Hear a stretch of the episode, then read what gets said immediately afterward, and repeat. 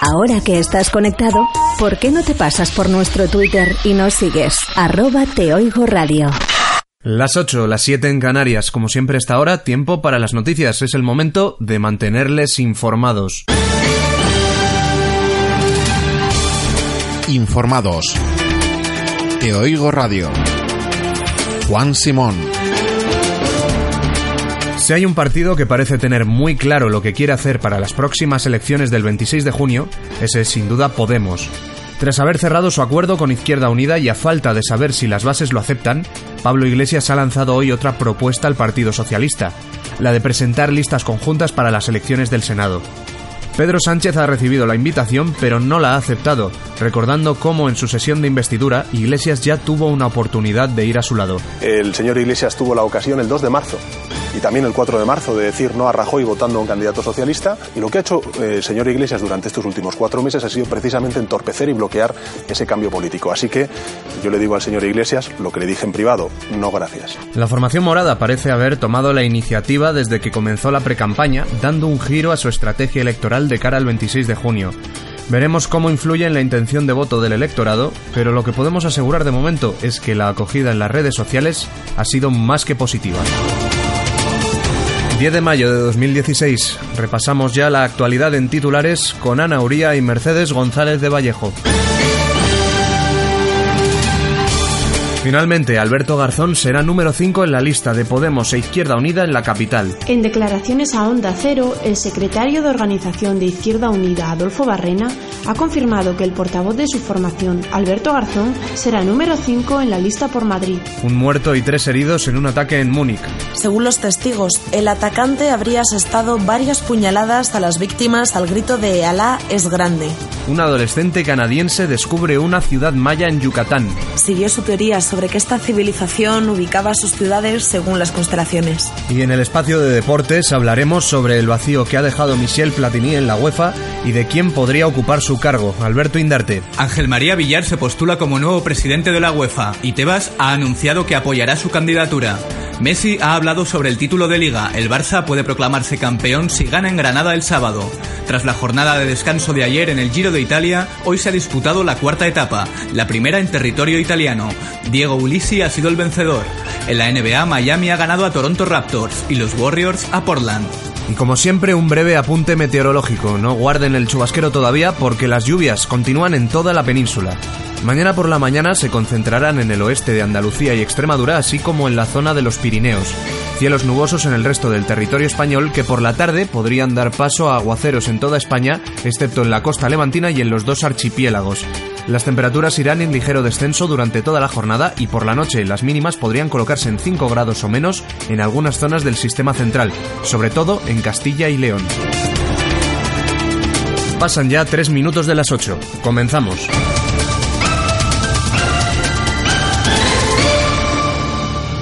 El Consejo Ciudadano de Podemos ha remitido una carta al Comité Federal de los Socialistas en la que proponía una alianza para las elecciones al Senado. El PSOE ya ha dicho que no y la formación ha pedido que reconsidere su postura. Ana Uría. La dirección de Podemos ha ofrecido al PSOE presentar listas conjuntas para el Senado de cara a las elecciones del 26 de junio y alcanzar así una mayoría progresista en la Cámara Alta.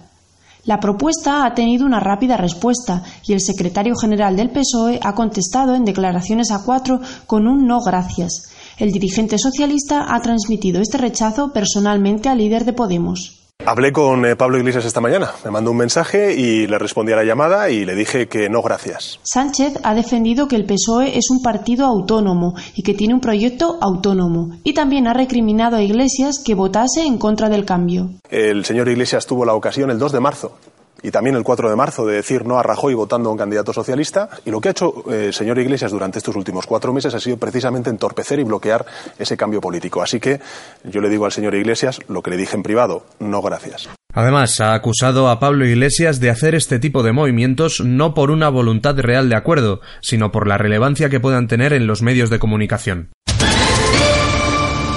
El secretario de Organización de Izquierda Unida, Adolfo Barrena, ha destacado que habrá un reconocimiento de liderazgo entre su partido y Podemos después de que estos hayan llegado a un acuerdo para concurrir a las elecciones. Ha subrayado también que Garzón seguirá siendo el referente de la Federación de Izquierdas. Ana Uría. En declaraciones a Onda Cero, Adolfo Barrena ha señalado que solo puede haber un candidato a la Moncloa y que por lo tanto este será Pablo Iglesias. También ha apuntado que dentro del programa común de la Alianza se ha acordado una participación diferenciada de ambos partidos en los debates importantes y una capacidad clara de presentar iniciativas. Para Barrena es una lista que va a ganar mucho espacio para la izquierda de cara a las próximas elecciones del 26 de junio y considera que para Izquierda Unida lo natural es ir en una coalición.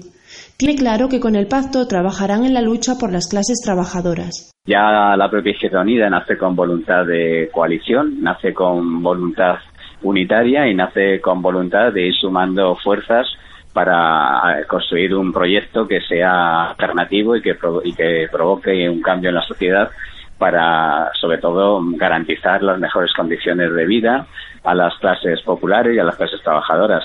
Para Izquierda Unida lo más natural es ir en una coalición para hacer la mayor suma posible de fuerzas. Izquierda Unida tendrá 12 o 13 puestos en las listas y aunque todavía es una coalición sin nombre, sí aparecerán siglas en las papeletas. Se ha acordado que se garantiza la visualización de las imágenes y logos de cada organización en los materiales de comunicación, campaña y papeletas de votación. En el apartado internacional nos movemos a Múnich, donde la pasada madrugada un hombre de 27 años ha provocado la muerte de una persona y ha dejado heridas a otras tres.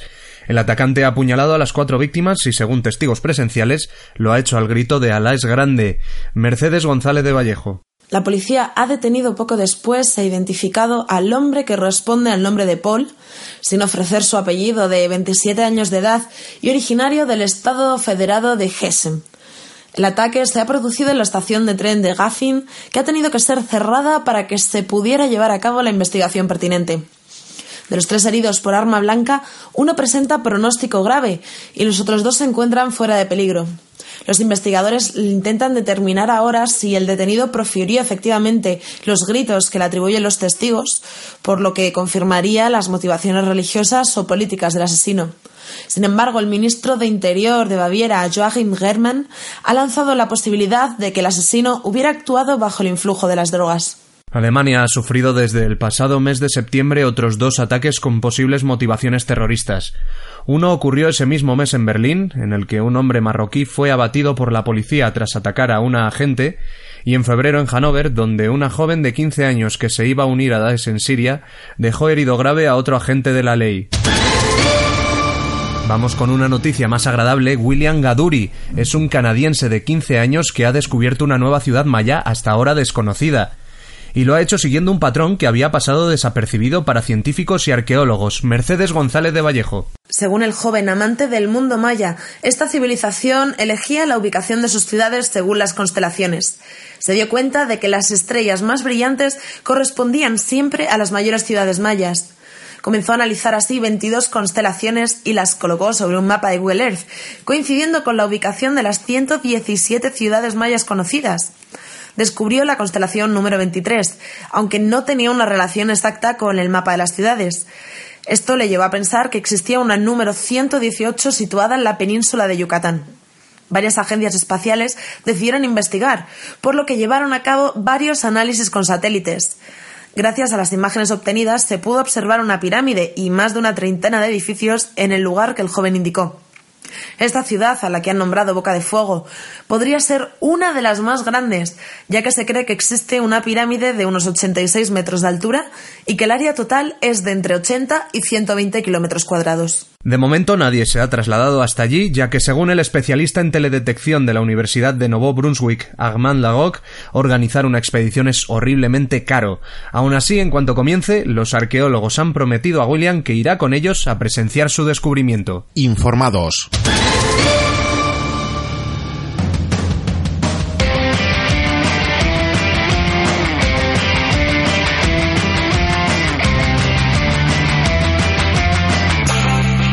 Deportes. Comienza el espacio dedicado a deporte. Tras la renuncia de Michel Platini como presidente de la UEFA, la persona que se perfila para el cargo nos es muy familiar a los españoles. Ángel María Villar podría convertirse en las próximas semanas en el dirigente de la organización europea. Alberto Indarte nos cuenta cuál ha sido la reacción de uno de sus supuestos apoyos. Muy buenas tardes, compañero. Buenas tardes, Juan. Esta misma mañana, el presidente de la Liga, Javier Tebas, se ha pronunciado sobre la posible presidencia de Ángel María Villar en la UEFA. Villar en la actualidad es el presidente de la Real Federación Española de Fútbol, y aunque Tebas ha apoyado su candidatura, le ha mandado el siguiente recado. Bueno, el presidente de la Federación Española de Fútbol, Ángel, va a tener mi total apoyo para que sea presidente de la UEFA. Yo creo que porque pues, puede ser muy bueno para el fútbol que si Ángel se dedique exclusivamente a Europa y España pues haya otra persona que dirija España, ¿no? Por lo tanto, deseo que el presidente de la Federación sea presidente de la UEFA. Y el fútbol español necesita una reforma clara en lo que es el, el fútbol no profesional, ¿no? Y eh, no estando el actual presidente ni sus compañeros gestores, yo creo que se puede producir un cambio importante para que el fútbol aficionado español eh, salga de la crisis que, galopante que tiene. Unas palabras cargadas de ironía por parte del presidente de la liga. Y precisamente sobre este campeonato ha hablado Messi. El argentino no ha ocultado que su deseo es coronarse campeón de liga. Sí, sería algo hermoso poder poder terminar consagrándonos en, en liga después copa, como dije antes. Eh, no es fácil ganar una liga y sobre todo eh, esta liga española, haber competido contra el Real Madrid, Atlético Madrid, que son eh, equipos durísimos, Sevilla, que, está ahora en final de, de UEFA también, Villarreal, creo que hay equipos muy, muy importantes y, y una liga es, es muy difícil de ganar, por eso hay que, hay que disfrutarla y valorarla. Para conseguir el título, el Barça depende de sí mismo. Solo tiene que lograr la victoria en Granada el próximo sábado. El trofeo que seguro que no podrá levantar Messi este año es la orejona de la Champions. El 10 Blaugrana apunta a la eliminación europea como uno de los momentos más difíciles para el vestuario en la presente campaña. Pues la verdad que fue un golpe duro, sobre todo la eliminación de, de Champions contra el Atlético Madrid, quizá eh, el primer partido creo que fuimos muy superiores, donde podríamos haber dejado la, eliminatoria definida prácticamente y después ir a jugar allá es muy difícil contra un equipo como es el Atlético Madrid que hace lo que hace, lo hace muy bien, es, complicado. Respecto a la final de Milán, Messi tiene muy claro cuál es el equipo favorito en Barcelona para ganar la Champions. Y sí, obviamente para la gente de, Barcelona eh, siempre quiere que el Real Madrid no se quede sin, sin ganar nada siempre, ¿no? Como, como del otro lado también es lo mismo para, para hacia nosotros. Pero, pero bueno, es una final que, que le tocó estar a otra vez y, y nosotros tenemos que pensar en lo que, en lo que nosotros sí podemos conseguir. La rivalidad entre el Real Madrid y el Barça es inconmensurable. Una rivalidad que en ocasiones se ha visto reflejada en las figuras de Álvaro Arbeloa y Gerard Piqué, el lateral termina su contrato con el Real Madrid el próximo 30 de junio. Ya ha repasado en el larguero toda su etapa en el club blanco. Cuando le preguntaron por la guerra que mantuvo con Piqué, Arbeloa subrayó que no tiene ningún tipo de remordimiento. Es más, cree que su deber como madridista era entrar en esa guerra y defender a su club, algo que continuará haciendo aunque ya no esté. Y seguiré estando, de verdad que voy a dejar de ser jugador del Real Madrid, pero el día que me necesite el Real Madrid aquí estaré y yo creo que lo voy a seguir defendiendo allá donde esté. Y, creo que de la manera que lo he hecho ha sido una manera bastante respetuosa con, todo el mundo y lo que he intentado es que, que nadie nos, nos pisotee y, y bueno, pues eh, lo he hecho porque creía que, que era lo que tenía que hacer. Arbeloa también ha hablado sobre Casillas. La relación entre el lateral y el portero, cuando ambos estaban en el Real Madrid, no terminó muy bien y aún así el salmantino no le guarda rencor. Mira, yo la suerte que tengo es que no soy una persona nada, nada rencorosa, porque creo que el rencor, el odio, al final te, te destruye a ti mismo. Y, la relación que tengo con Iker es de respeto total y, vamos, si lo vivís ahora mismo no tendría ningún problema en saludarle, todo lo contrario. Con Iker bajo palos, Arbeloa vivió muchas experiencias en el Real Madrid y una de las que se acuerda especialmente es esta. Bueno, yo creo que guardo con, con mucho cariño cuando vinimos a, a celebrar la Liga de, de, los 100 puntos, que fue un momento muy importante, muy especial y, y hubo además aquí pues eh, mucho ambiente y, mucha alegría por parte de, todo el mundo. y, creo que ese ha sido el momento más, más bonito. Pero no todo fueron alegrías. Arbeloa también ha señalado cuáles han sido los momentos más difíciles en el vestuario blanco. Sería difícil, ¿no? Yo creo que uno de los partidos que que más me ha marcado fue pues el, día del Alcorcón que perdimos 4-0 ese día fue, fue uno de los días más, más duros que he pasado aquí sí fue fue bastante duro bueno, y evidentemente, como te he dicho antes, la eliminación del Bayern, incluso la, la del Lyon también fue, fue muy dura. que han sido siete años de alegrías, pero también de, de, momentos muy difíciles. En el mundo del fútbol, hoy la actualidad también nos ha dejado otras noticias, como son los fichajes de Renato Sánchez y Hamels por parte del Bayern Múnich. El portugués de 18 años llega procedente del Benfica y el conjunto alemán ha abonado 35 millones de euros más 45 en variables. Y por el central del Borussia Dortmund han desembolsado una cantidad que ronda los 38 millones de euros, según ha publicado el diario alemán Bild. En el Giro de Italia, tras la jornada de descanso de ayer, hoy se ha disputado la cuarta etapa, la primera en territorio italiano. Diego Ulisi ha sido el ganador. Adrián Fouz Vibrante primera etapa de montaña la que se ha disputado hoy en el Giro de Italia con rampas de hasta el 18%. Había mucha expectación por ver cómo respondían los grandes favoritos ante el primer gran reto de este Giro, aunque no ha habido grandes movimientos. Victoria para el italiano Diego Ulisi, que gracias al formidable trabajo de su equipo en Lampre Mérida ha llegado con fuerzas para atacar en el último puerto y alzarse con la victoria. Alejandro Valverde ha finalizado cuarto y se ha mantenido en el grupo de los favoritos, junto a Mikel Landa y Vincenzo Nibali. Precisamente su equipo, el Astana, ha controlado la mayor parte de la carrera para evitar cualquier tipo de sobresalto. Donde sí ha habido movimientos es en la clasificación general, donde Tundo Molín recupera la maglia rosa, seguido por Jengels y Ulisi, a 20 segundos, mientras que a los favoritos Nibali y Valverde se quedan a 26 y 31 segundos respectivamente.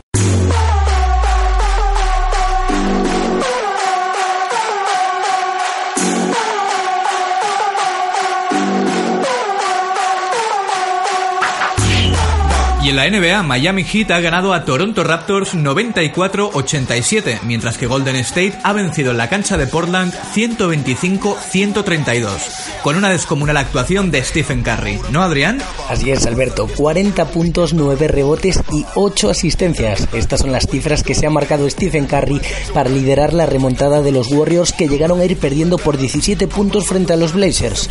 Curry reaparecía en Portland tras 15 días de ausencia por lesión, de la que, por cierto, parece completamente recuperado. El mejor jugador de la liga ha sido decisivo en la prórroga donde ha establecido un nuevo récord sin precedentes, anotar la friolera cifra de 17 puntos. De esta forma los Warriors han llevado la victoria de Portland por 125 a 132. Sensacional actuación de Damian Lillard que se ha ido hasta los 37 puntos y ha sido el mejor de los jugadores locales. Con este 3 a 1, la serie queda prácticamente vista para sentencia. Un partido separa a los Warriors de en la ansiada final de la Conferencia Oeste. Y en el otro lado del cuadro, Miami ha ganado a Toronto 94-87 con un inconmensurable Dwayne Wade que ha anotado 30 puntos y que parece estar viviendo una segunda juventud en estos playoffs. De nuevo en la prórroga, y ya van tres en esta serie, los Raptors han vuelto a desperdiciar una cómoda ventaja en los minutos finales. Sus dos estrellas, Lowry y DeRozan, han vuelto a firmar porcentajes muy malos en el tiro. 2-2 en una eliminatoria que está predominando más la emoción que el nivel técnico propuesto por parte de ambas franquicias. Esta madrugada, quinto partido entre San Antonio y Oklahoma, a partir de las 2 de esta noche. Gracias, Adrián. Esto ha sido todo por nuestra parte. Mañana volvemos con más información deportiva. Cerramos este espacio con una noticia que mantiene en vilo al mundo del deporte.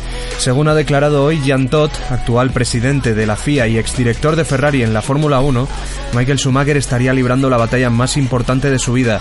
Parece ser que el campeón alemán se estaría debatiendo entre la vida y la muerte y solo un milagro podría llevarle a recuperarse.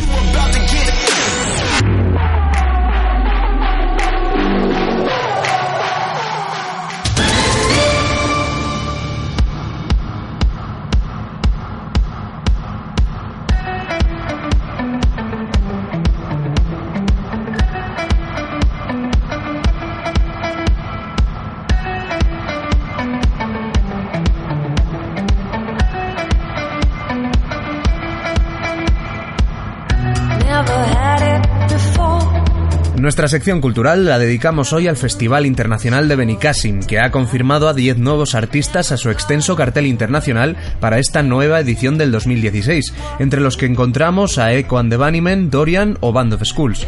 Nos informa Sara Becerro. El municipio castellonense de Benicassim acoge un año más su Festival de Música Internacional durante los días 14, 15, 16 y 17 de julio, en los que acoge a más de 115.000 personas de muy diversas nacionalidades. Esta mañana la organización ha sorprendido con 10 nuevos y grandes nombres que preparan sus instrumentos, equipos y gafas de sol para estar a punto en su visita al festival. Entre ellos encontramos a Echo and the Bunnymen, Dorian, Bandos Full, Brickbot, The Soft Moon o Madraso, entre otros. Por su parte, Echo and the Bunnymen es una banda británica de post-punk formada en el año 1978 en Liverpool. La legendaria banda viene a Benicassim para regalarnos muchos de los éxitos de una discografía intachable que bajo la carismática presencia de su líder ha marcado las nuevas generaciones con temas como The Killing Moon.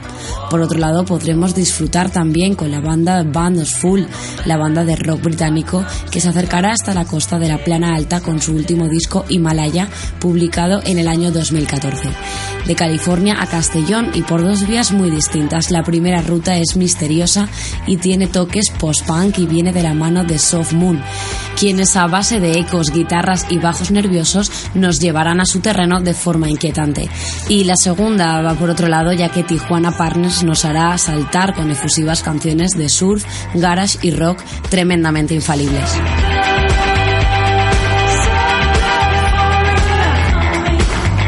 Muchas gracias, Sara. Hoy para la despedida escuchamos So Good de Band of School, uno de los grupos que estarán en el Festival de Benicassim. Por nuestra parte es todo. Reciban un saludo de Ana Uría, Mercedes González de Vallejo, Alberto Indarte, Adrián Fouz, Sara Becerro, Diego Ruano desde el control y de quien les habla, Juan Simón. Volvemos mañana a las 8 en Informados, pero mientras pueden seguir toda la información en nuestra web www.teoigoradio.com. Cuidado con la lluvia y que pasen una muy buena noche.